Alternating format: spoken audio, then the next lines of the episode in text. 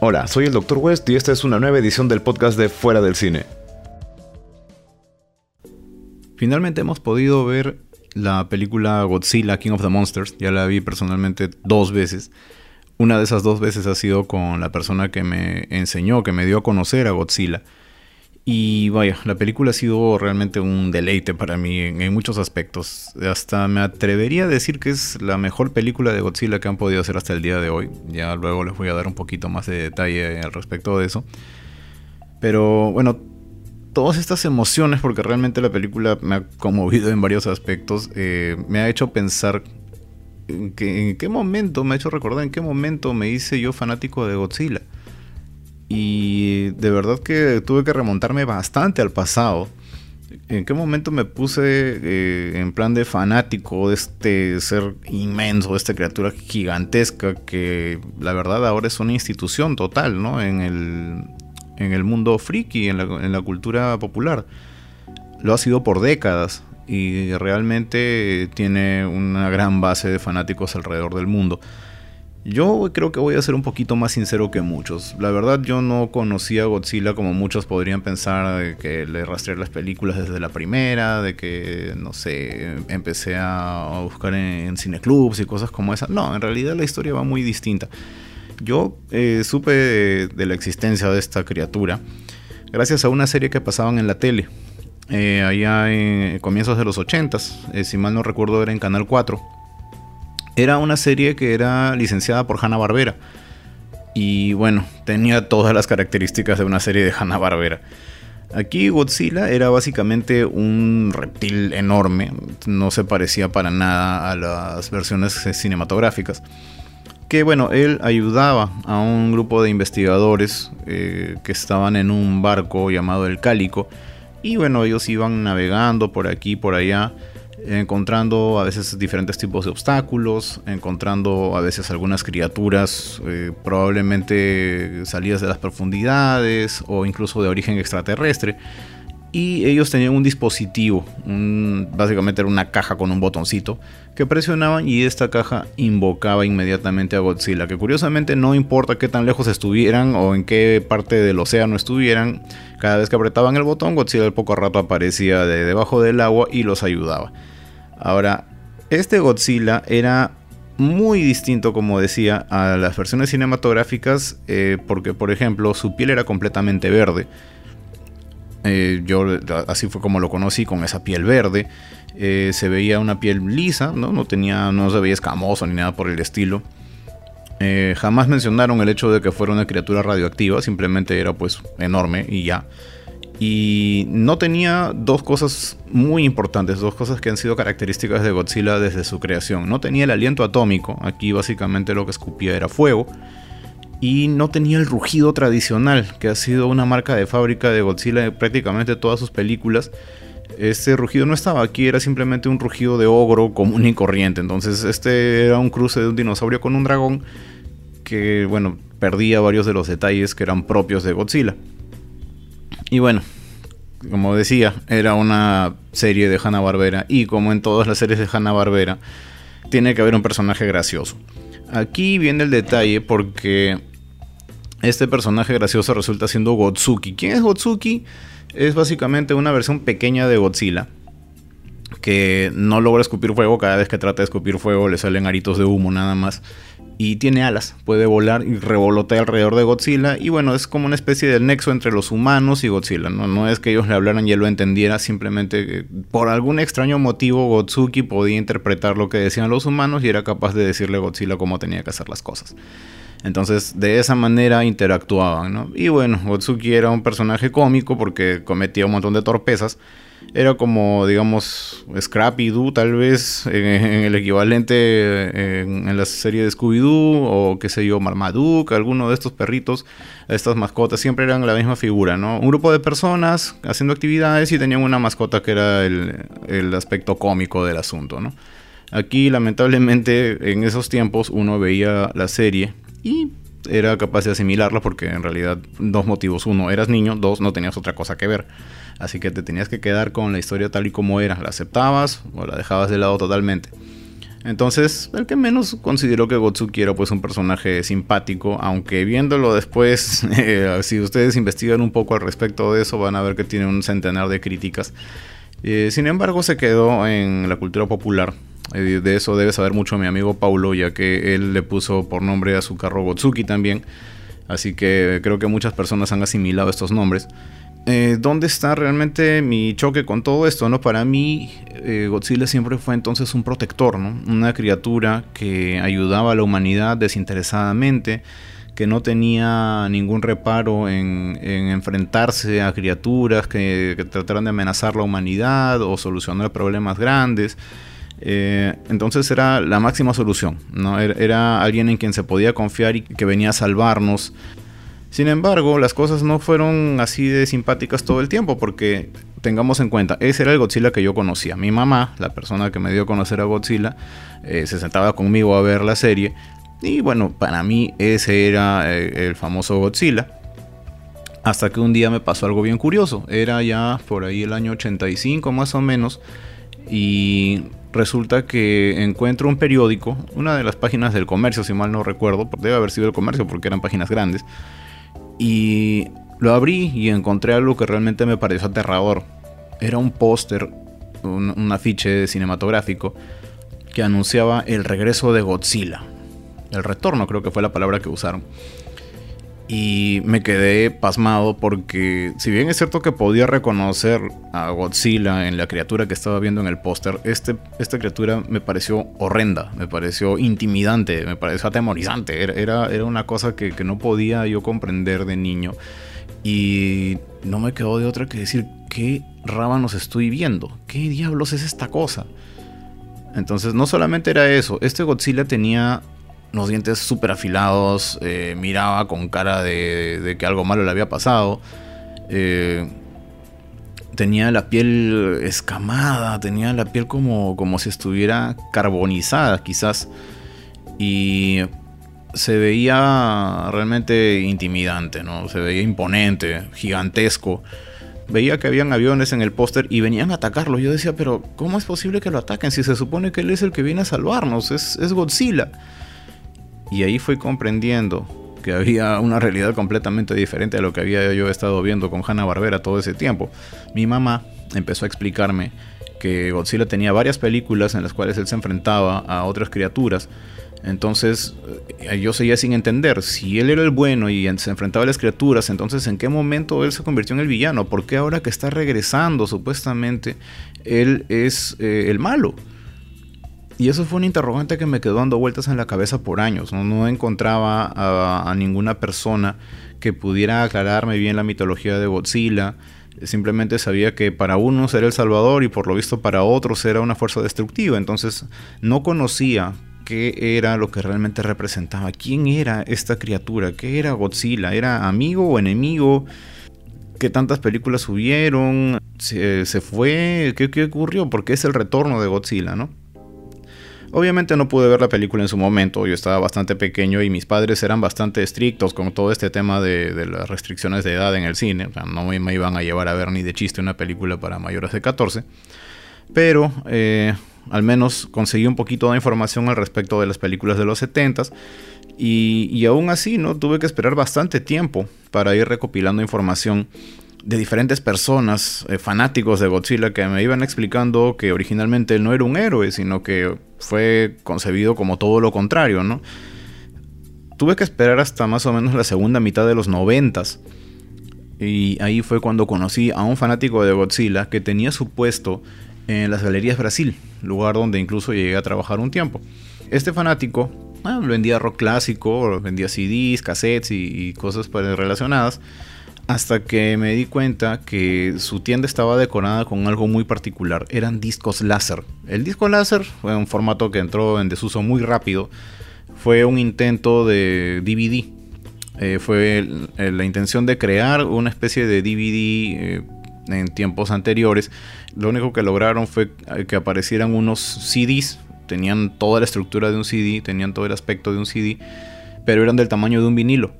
O sea, 12 pulgadas de diámetro y una portada gigante, ¿no? Er, eran discos, básicamente. Se, veían como discos de vinilo, pero lo que contenían eran películas. Y no se podían reproducir con cualquier aparato, había que tener uno muy particular para que leyera estos discos láser, que lamentablemente pues desaparecieron muy rápido. Y hay ediciones de películas que solamente salieron para discos láser, que recién están reeditando en estos años, o sea que imagínense, hay joyitas que quedaron perdidas en el tiempo por culpa del disco láser. El asunto es que este señor tenía en su tienda todos los discos láser de las películas de Godzilla que habían salido hasta ese momento. Y no me quedo de otra, tengo que hablar con este tipo. Tengo que pedirle que por favor me explique qué diablos, eh, cómo es la continuidad de Godzilla, ¿Qué, qué, es lo que tengo que seguir, cómo debo ver las películas, en qué orden van, o qué pasó, o qué. El caballero era conocido por obvias razones, aparte de que el tipo medía más de un metro noventa y tenía toda esta colección, lo llamaban el tío Godzilla.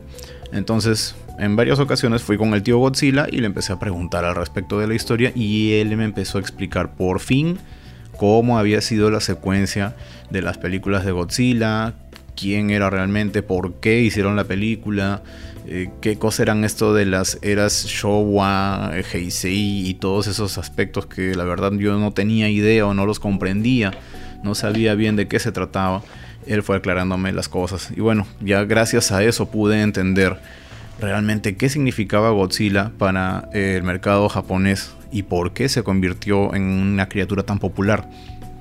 No hay, eh, digamos, una verdadera correlación entre las películas japonesas. No es que todas sean una secuela específicamente de la otra, a pesar de que son bastantes, son más de veintitantas es complicado establecer una línea temporal de todas, porque unas han ido anulando a otras, se han reboteado, han, hecho demasiado, eh, demasiada complejidad de por medio, porque al final, como bien sabemos, lo único que nos permite mantener viva una franquicia es el dinero, así que eh, se veían obligados a hacer las películas dependiendo de la necesidad que tuviera el estudio con respecto al público. Godzilla ha cambiado muchísimo. La película original es de 1954. Y obviamente Godzilla no fue pensado como un héroe. Todo lo contrario, Godzilla se creó como una representación de las consecuencias de la guerra atómica. Hay que tener en cuenta que Japón es un país que recibió dos bombazos atómicos, entonces es algo que está muy arraigado en ellos eh, hay montones de producciones que están basadas en las consecuencias de estas bombas. Eh, creo que una de las más famosas probablemente es La tumba de las luciérnagas. Creo que cualquiera que la haya visto sabe muy bien cómo es que los japoneses proyectan el dolor a través de estas historias. Y bueno, Godzilla no se quedaba atrás. Godzilla fue creado precisamente para llevar en sí todas las características de una explosión atómica se preguntarán por qué digo esto. Vamos a ver. Es una criatura que tiene una fuerza descomunal. Es completamente destructiva. Su piel está carbonizada, como les dije, y, es color ceniza. No es precisamente verde, es un gris verdoso. Que, que realmente da a entender que algo no está bien, algo no está, no está nada bien, y es por qué, porque querían representar con esa piel a las víctimas de la radiación esta radiación que consume a, una persona que tranquilamente puede deshacerla por dentro. Conocidos son montones de casos donde ha pasado y Godzilla era pues una personificación de esto. Esta radiación también emana del propio Godzilla por donde quiera que él va, hay desolación a su paso. Incluso la forma de su cabeza, la forma de su cabeza es, eh, se hizo específicamente para que asemejara una explosión atómica. Hay, hay una escena en la primera película del 54 donde se puede ver que la hicieron a propósito para que Godzilla al levantar la cabeza visto desde una ventana pareciera la cabeza de un hongo como suele ocurrir en este tipo de explosiones. Y bueno, de más está mencionar el tema del aliento atómico, ¿no? que es una marca de fábrica de Godzilla que más allá de eso que lo que lo despierta desde el fondo del mar resulta ser eh, pruebas que se ejecutan con bombas de hidrógeno, la bomba H. Y eh, condensando todo esto, es que la película original es, básicamente un drama. Un drama muy, muy reflexivo sobre un monstruo que la propia humanidad ha creado. ¿no? estas bombas atómicas realmente se consideran unas entidades monstruosas y están representadas en la forma de este saurio gigante. Y esto, valgan verdad, se extiende hasta nuestros días. ¿no? Creo que todavía vivimos con un poquito de miedo del infame botón rojo que podría estar en algún búnker, en algún lugar perteneciente a algún presidente que no tenga muchos escrúpulos y que esté con ganas de presionarlo en algún momento. Entonces esta amenaza nuclear que ya se ha convertido en parte de nosotros, en parte de nuestro día a día, en ese momento la quisieron representar pues como una criatura gigante que nadie podía detener. El final de la película original, bueno, es trágico al extremo, ya que Godzilla muere, encuentran una manera de matarlo y bueno, discúlpenme el spoiler, pero la película es de 1954, así que eso no cuenta como spoiler. Los que no la hayan visto, bueno, lo siento, Godzilla se muere. Y lo que vemos en las secuelas en realidad es un nuevo Godzilla, aparentemente alguien de su misma especie, que también fue despertado por estas pruebas de la bomba de hidrógeno. Entonces, ¿en qué momento es que pasa de ser eh, la representación de todo lo malo que hemos hecho tecnológicamente a ser el protector de la humanidad. ¿Cómo este salto? Bueno, la respuesta en realidad es mucho más sencilla de lo que parece. Es simple y llanamente publicidad. Cuando aparece la primera película, cala tanto en el público eh, que Godzilla inmediatamente se convierte pues en algo demasiado inconmensurable. Todas las culturas empezaron a asimilar un poquito de Godzilla por donde quiera que llegaba la película se quedaba algo Toda la gente se queda fascinada de cualquier manera con esta criatura y era inevitable que le hicieran secuelas. Entonces es a través de las secuelas es que Toho, que era el estudio que, producía las películas, eh, no podía hacer más que continuar haciéndolas.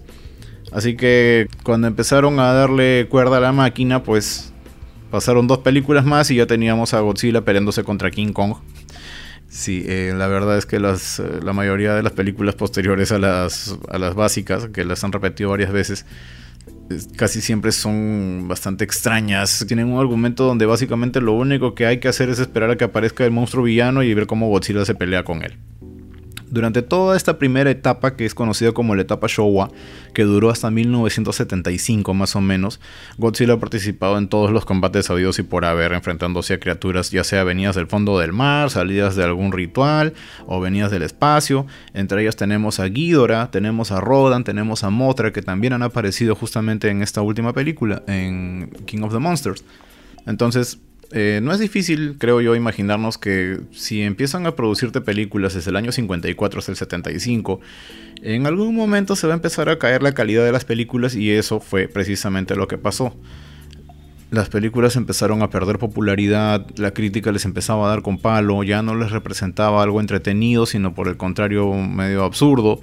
Y bueno, ¿cuántas veces puedes contar esta misma historia? No es lo que habría que preguntarse. Entonces, esto fue lo que llevó a la producción a hacer una gran pausa en un instante y decir, bueno, vamos a empezar de nuevo. Y quisieron volver al Godzilla original. Y es precisamente ahí donde aparece la película The Return of Godzilla, el regreso de Godzilla, de la cual les hablé en un primer momento. Aquí es donde inicia una nueva era, la era Heisei, y retoma la historia en la que Godzilla es el símbolo de las desgracias que hacemos los humanos. ¿no?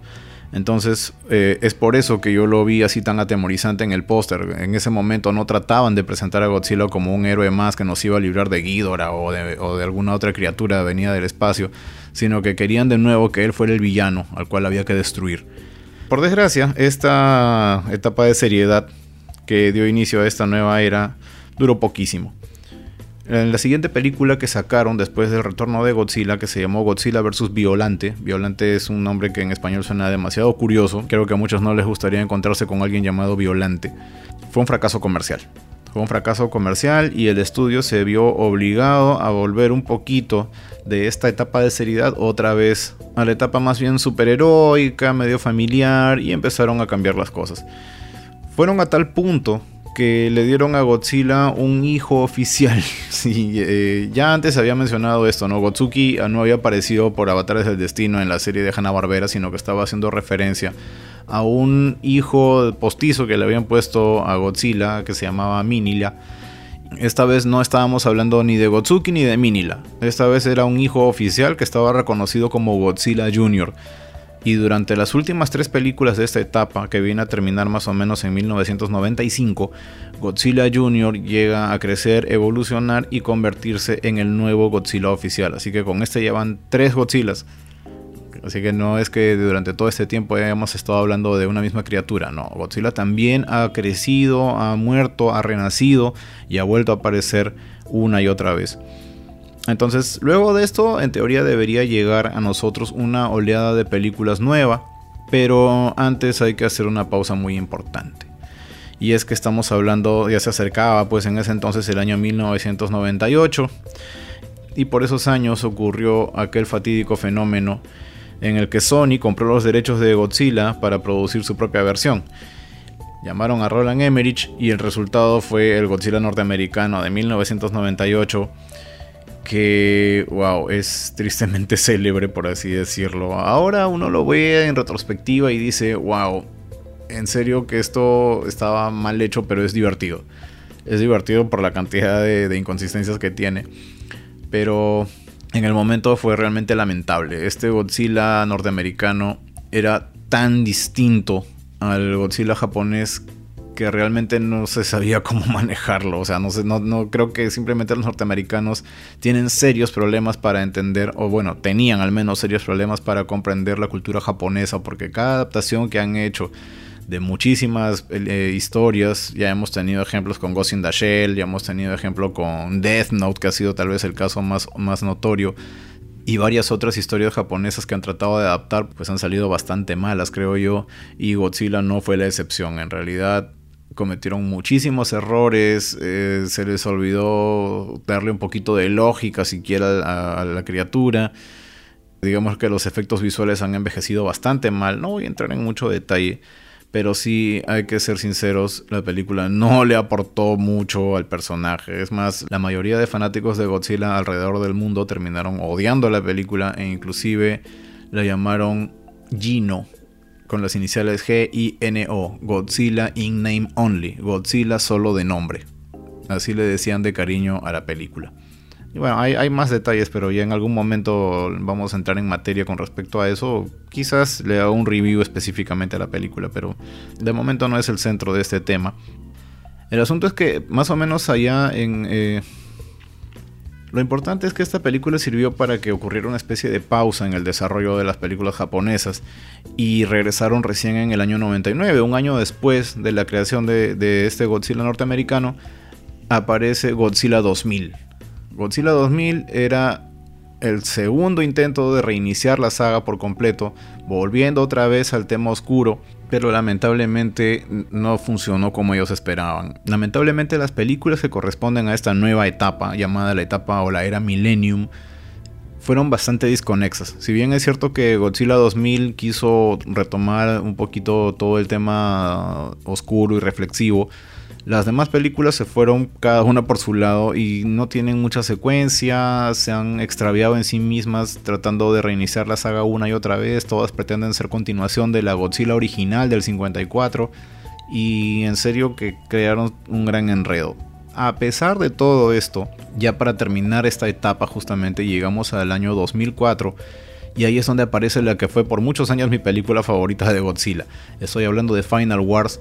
Aquí Final Wars no necesita un argumento, bueno, en verdad no le hace falta un argumento, esto es una batalla real. Aquí no hay cuartel, no hay nada. Es simple y llanamente Godzilla enfrentándose en un mano a mano prácticamente a todas las criaturas, a todos los monstruos que han aparecido en su haber en el transcurso de todos estos años en versiones bastante bien rediseñadas muy convincentes en movimientos, en efectos especiales. Y bueno, entre todos estos monstruos también ha estado incluido el Godzilla gringo, así que en algún momento el Godzilla japonés termina exterminando al Godzilla gringo muy a su manera. Quizás el lado triste de todo esto para mí fue que por esos años se había anunciado ya que Final Wars iba a ser realmente una de las últimas películas de Godzilla, si no era la última, porque iban a crear algo nuevo, iban a esperar por un buen tiempo para poder desarrollar algo completamente nuevo que pudiera revitalizar a Godzilla como personaje.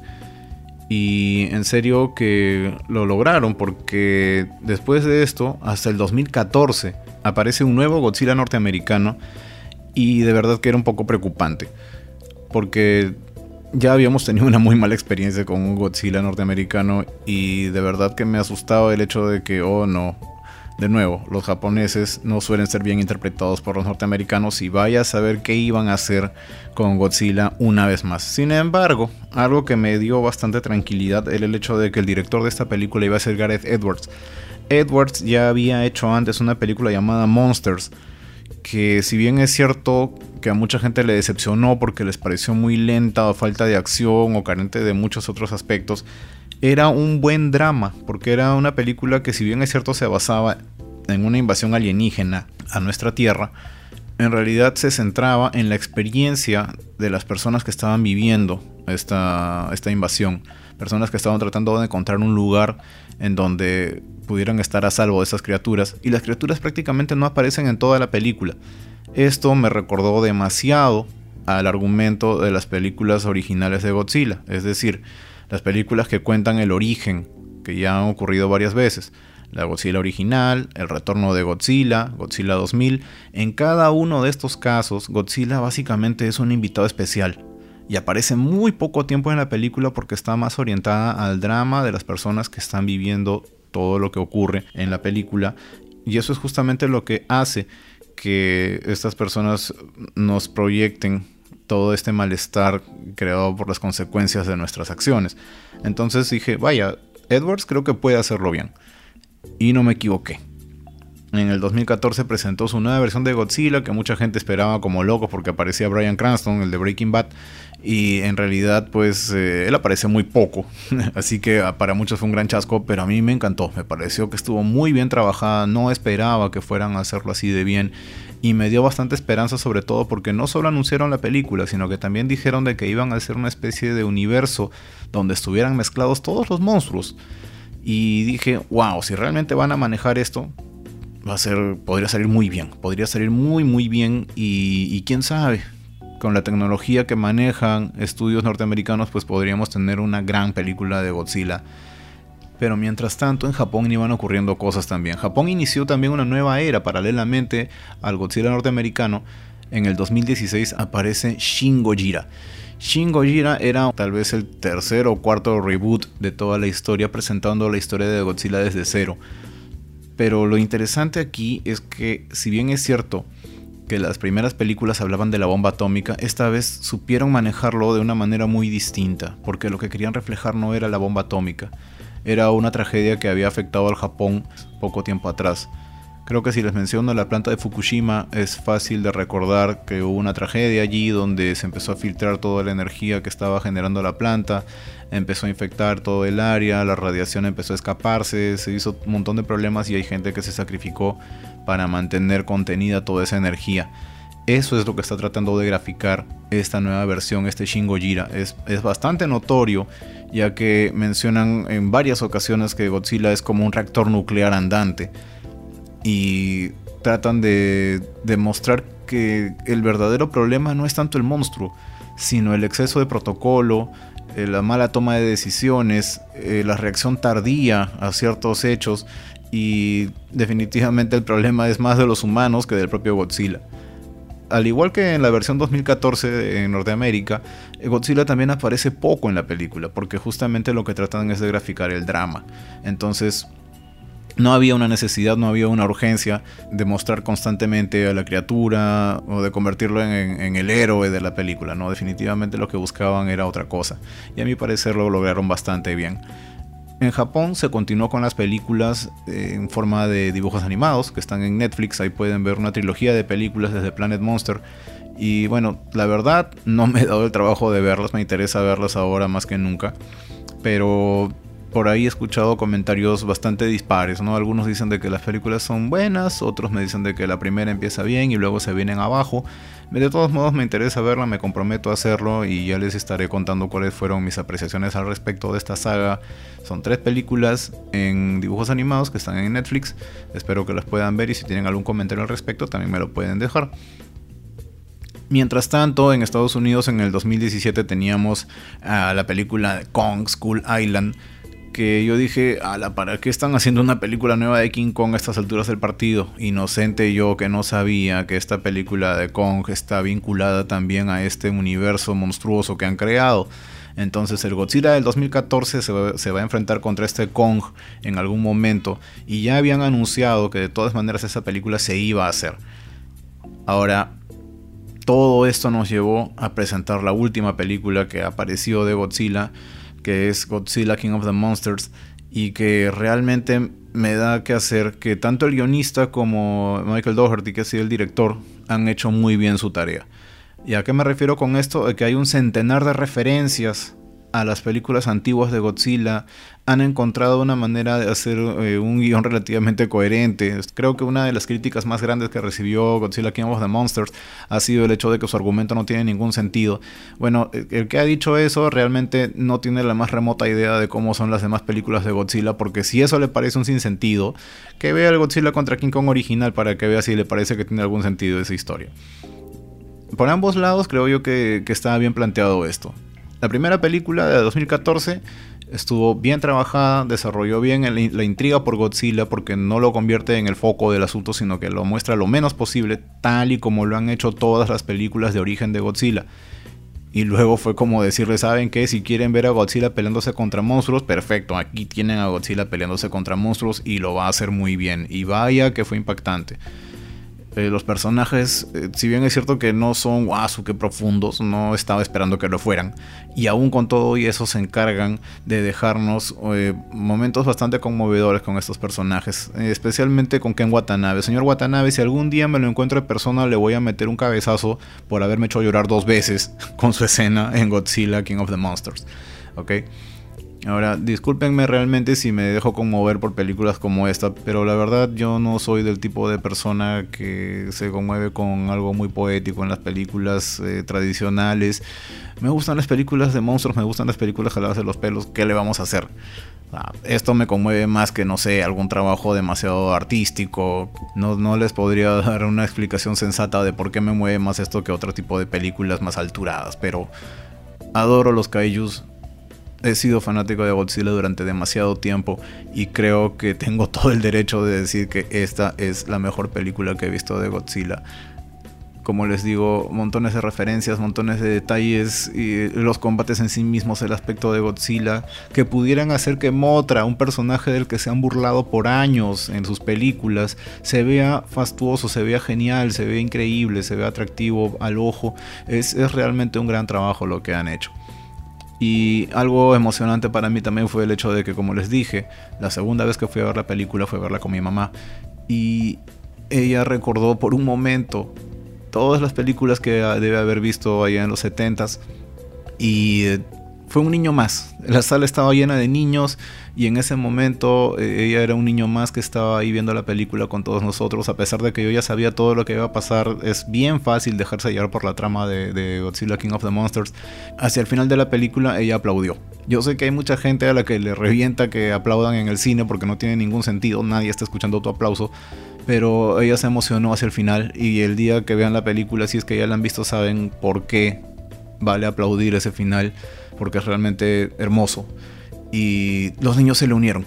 Entonces fue un momento realmente bien mágico, donde todos los niños siguieron el aplauso de mi mamá y, todos felices. O sea, fue un momento en el que se unieron generaciones tan distantes. Mi madre tiene casi 70 años y estos pequeñitos estaban probablemente viendo su primera película de Godzilla y todos aplaudían, todos reverenciaron una vez más al rey de los monstruos. Es por esta clase de emociones, porque es totalmente subjetivo, que esta película se ha convertido en una de mis favoritas. Y sinceramente, si no la han visto, vayan al cine si todavía pueden verla, porque de verdad que vale muchísimo y ustedes también van a terminar adorando a esta criatura realmente increíble como es Godzilla. Ya saben que pueden seguirnos en fuera del cine.com. Estamos también en Facebook como Fuera del Cine. También nos pueden encontrar en Twitter como arroba fuera del cine, al igual que en Instagram. Estamos en todos los medios de difusión de podcast, así como iVoox, iTunes y demás. Y vamos también en Sol Frecuencia Primera los martes y jueves a las 10 de la noche. Muchas gracias por compartir estos minutos con nosotros. Por mi parte eso es todo. Soy el Dr. West. Nos encontramos como siempre fuera del cine.